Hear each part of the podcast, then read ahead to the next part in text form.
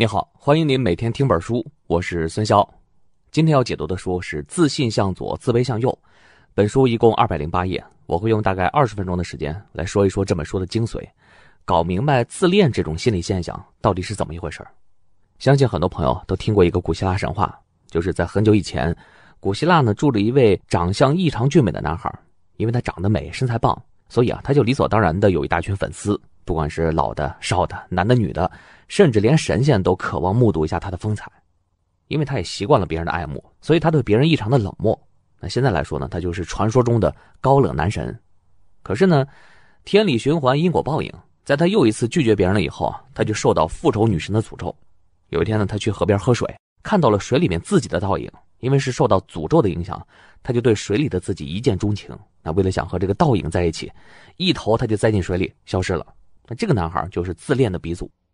我们对待自恋者的态度通常都是比较排斥的，经常可以听到这样的话：“你这莫名的自信哪来的呢？”这都是我们对于自恋者的评价。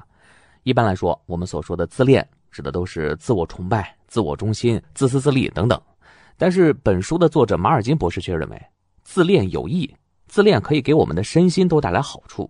那为啥他要这么说呢？今天啊，我们就从四个方面来讲一讲这本书。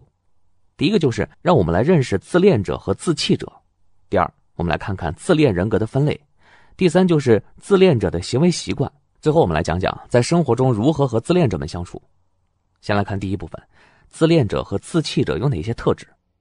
作者认为，自恋既不是难以改变的性格缺陷，也不是严重的心理疾病，它是一种正常的、普遍的人类倾向。简单说，其实就是我们每个人的内心都觉得自己是独特的，而且自己在某方面比其他人都更好。华盛顿大学的心理学教授乔纳森·布朗通过数十年的自我评级结果显示，绝大多数人都认为自己并不普通，而是独特唯一的。认为自己优于常人的受访者比谦卑的同辈活得更开心，更善于交往，身体也更健康。这些因素帮助他们挺过困难，走向更好的生活。那么和自恋者相对的自弃者。这类人呢，他们不觉得自己独特，也不愿意吸引别人的注意，引起别人的关注，对他们来说非常不舒服。如果说有人关注他们，他们会觉得尴尬、紧张，怕成为别人的负担。那久而久之，这类人就没有了自我的概念，最终失去的更多。我们还有一个错误的观念，就是啊，一个人一生的自恋程度不会发生变化。但是作者发现，事实上，一个人随着环境、年龄的改变，即使是健康的自恋，他也会忽起忽落。那仔细想想呢，我们有时候还真是这样子。比如在工作的时候，突然有了晋升机会，或者得到了上司的认可，我们就会变得信心满满。那如果说工作里面受挫了，自己的作品不被认可，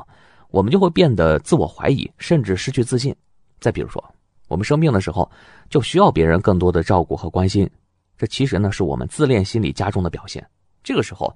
我们会觉得比起健康的家庭成员和同龄人。因为生病变得比较特殊，所以更值得，也更有资格被他人照料。但是啊，这种自恋的高峰和低谷并不一定会持续，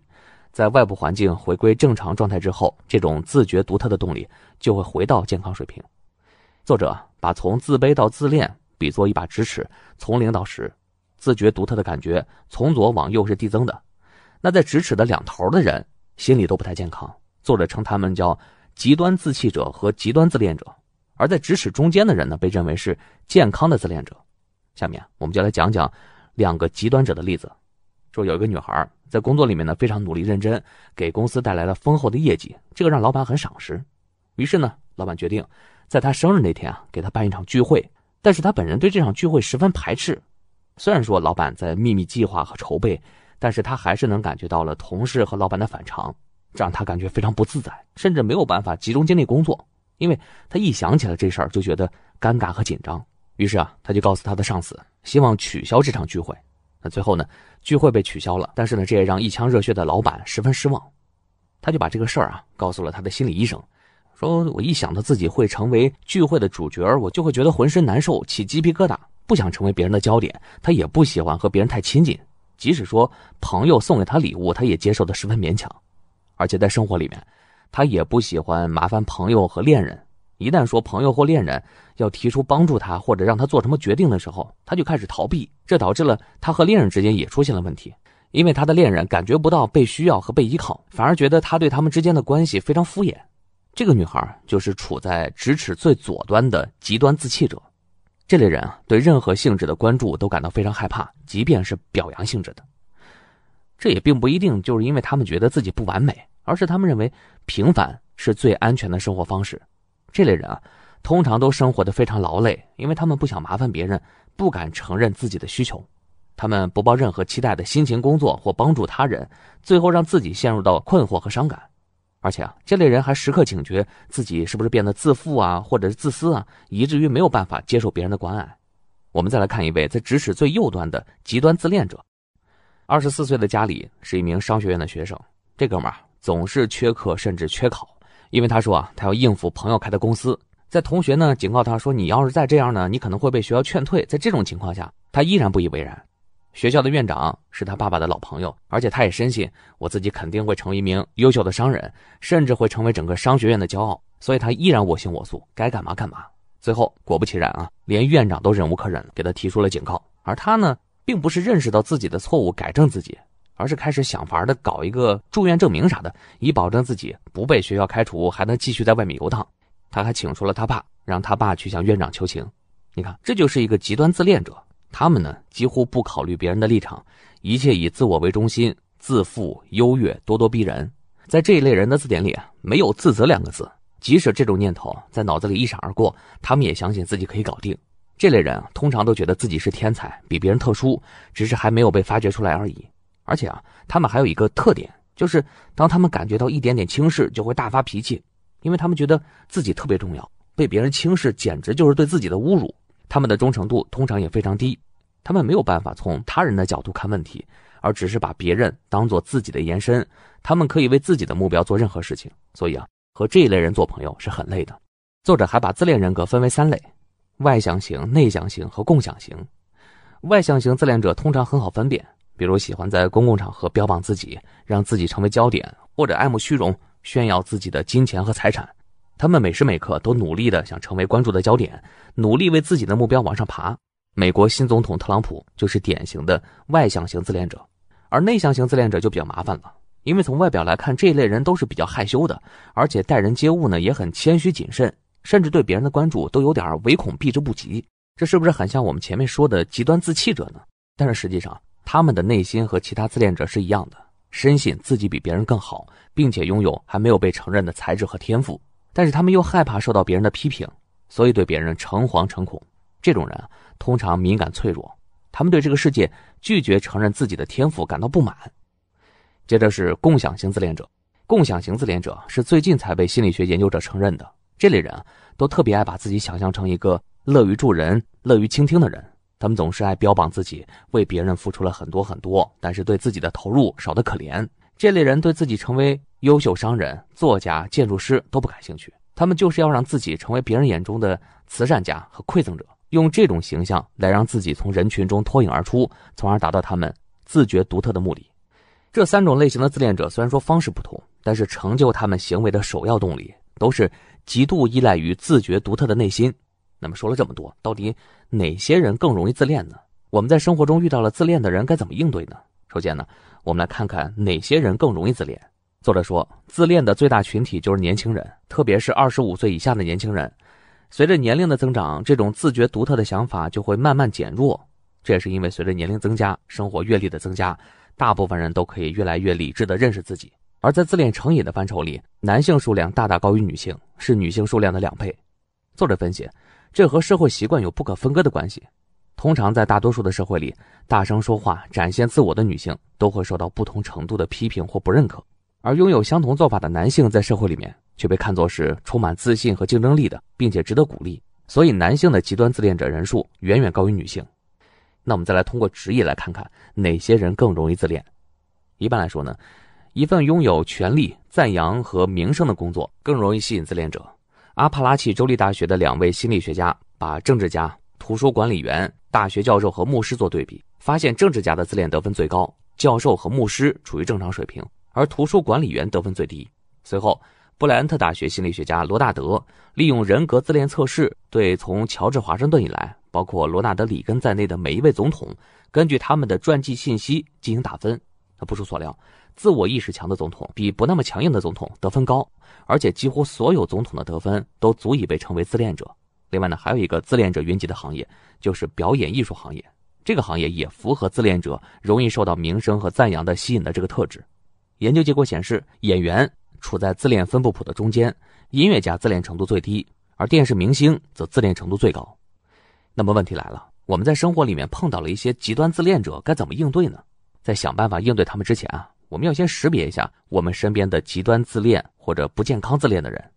作者通过几个方面来描述不健康自恋的一些行为习惯，让我们来看一看。第一个就是一般的极端自恋者都缺乏安全感，这种安全感的缺乏，可能是他们在孩童时代缺乏父母的关心和保护，也可能是在成年之后的婚姻和工作里面缺乏认可和肯定。他们为了支撑自己的人格，有一种办法就是自给自足，从别人身上得不到赞赏和肯定，他们就自己给自己，坚持自己的内心世界，不受别人的影响，避免承认自己的脆弱情感。这种习惯的副作用就是，一旦自己被外界影响，他们就会加倍还击。你比如说，有的人啊，自己晋升或者考试失败了，如果说你在他们面前提起你有可能有晋升机会或者可能通过考试的话题，他们就会很粗暴的打断你，甚至讽刺啊，你也不会成功的。而且他们一般都不会承认自己生气，即使是在他们大吼大叫的时候，这就是他们为了掩盖自己的内心世界被你影响到的反击。而且他们的愤怒其实并不是针对你。而是针对自己被你动摇的内心。第二个，击鼓传花式的情绪传递。作者说，缺乏安全感的不健康自恋者，把不安的情绪传染给其他人，是他们摆脱负面情绪的方式。这是一种非常隐秘的投射形式。他们把负面情绪想象成一个物品，当他们不想继续拿着的时候，就把它传递给另外一个人，然后他们真的就会摆脱这种负面情绪了。我身边的有一个朋友就是这样的，他有时候啊会莫名其妙的生气。让他周围的人呢，就完全搞不懂到底是怎么回事当别人因为他无缘无故的发脾气而生气的时候，哎，他又恢复正常了。这就让他周围的朋友啊，甚至他的女朋友都很崩溃。他女朋友曾经跟我说过，说其实很多时候啊，他觉得我这个朋友像一个负能量场，总是能把他拉进负面情绪的漩涡里。所以说，这个女孩啊，后来成为我朋友的前女友。第三是对控制权的持续需求。自恋者通常对请求或者需要别人的帮助感到十分不安，他们内心深处呢认为，啊这样会让其他人看到自己的虚弱或者是依赖别人的事实，所以啊，与其请求别人，不如主动出击。因此呢，他们经常策划事件，从而得到自己想要的。这种控制可能不像你的上司或者长辈那么直接，它是非常隐秘而且持续的。你可能会在不知不觉中就被这种隐秘的控制给征服了。打个比方。你身边呢可能有这样的朋友，你呢早早的就确定好自己周末的行程，然后呢他就打电话给你了，让你加入他去做另外一件刺激好玩的事儿，你答应他了，于是改变了自己原本的计划，对吧？可是等到你准备好出门去找他的时候，他又打电话给你说：“哎，行程取消吧，咱们。”你看，他们就把你拉入到他们的计划里，操控你，对他们来说非常有趣。还有第四种，盲目的崇拜，对健康的自恋者来说。把自己身边的朋友和爱人视为更好的人是良好关系的基础，把身边人看成更好的人，同时觉得自己也会变得更好。这也是为什么用积极的眼光看待我们的伴侣，两性关系会更加和谐，幸福感更高。但是对于不健康的自恋者来说，他们不是忽略身边人的某些缺点，而是完全消灭别人的缺点。就比方说，他一旦陷入对某个人的崇拜。他们就会把这个人啊想象成天神一般的存在，他也不会去考虑啊，这个人其实是一个普通人，也会有普通人的缺点，犯和普通人一样的错误。他们一旦要是想到这些，就会感到非常失望。所以和这类人在一起啊，会感觉让人特别不自在，因为自己莫名其妙的背上了偶像包袱，被这类人认识的自己是不完整的，这就会破坏这段关系的亲密程度。因为偶像崇拜付出的代价就是缺乏深度连接。第五点也是最后一点，叫双胞胎幻想。分布谱右侧的人在和别人相处的时候，都有一个很有趣的习惯，就是不断找彼此的共同点。你比如一对恋人，其中女孩子在恋爱的时候总是在找男孩跟她相似的证据，证明男孩和她很像。事实上，女孩搜集证据的同时，也在灌输给对方同样的想法，就好像双方是同一个人，视彼此为知己为一，两个人的爱好、担忧、想法都完全一致，就好像在照镜子一样。这个就叫做双胞胎幻想。双胞胎幻想其实不止在极端自恋者身上出现，在我们普通人身上也经常出现。作者说，这种幻想是我们证实自身的不竭源泉，因为不论是我们的想法有没有道理，我们的需求重不重要，身边都有一个人和我们一样，有这样一段关系就足以说明我们与众不同。不健康自恋者之所以产生如此强烈的双胞胎幻想，是因为他们认为有一个和自己一模一样的人能降低自己的恐惧感，没有差异就没有失望，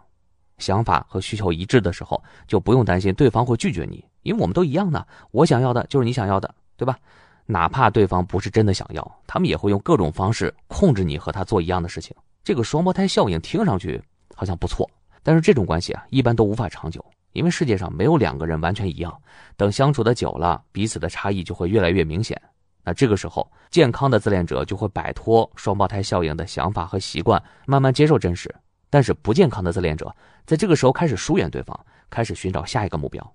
其实啊，双胞胎幻想不仅仅是在恋人之间，有的家庭父母有隐秘的自恋倾向，他们会把自己小时候没有完成的梦想强加到子女身上，甚至不管自己的孩子到底愿不愿意去完成那个梦想。以上就是对不健康自恋者们在人际关系中的特点和征兆，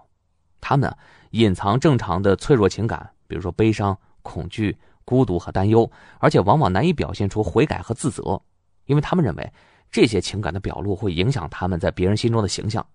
那这些行为想法是这类人目光短浅，仅重视自己的重要性。长此以往，这种人身边往往很难有真正亲密的关系。那说了这么多，看起来好像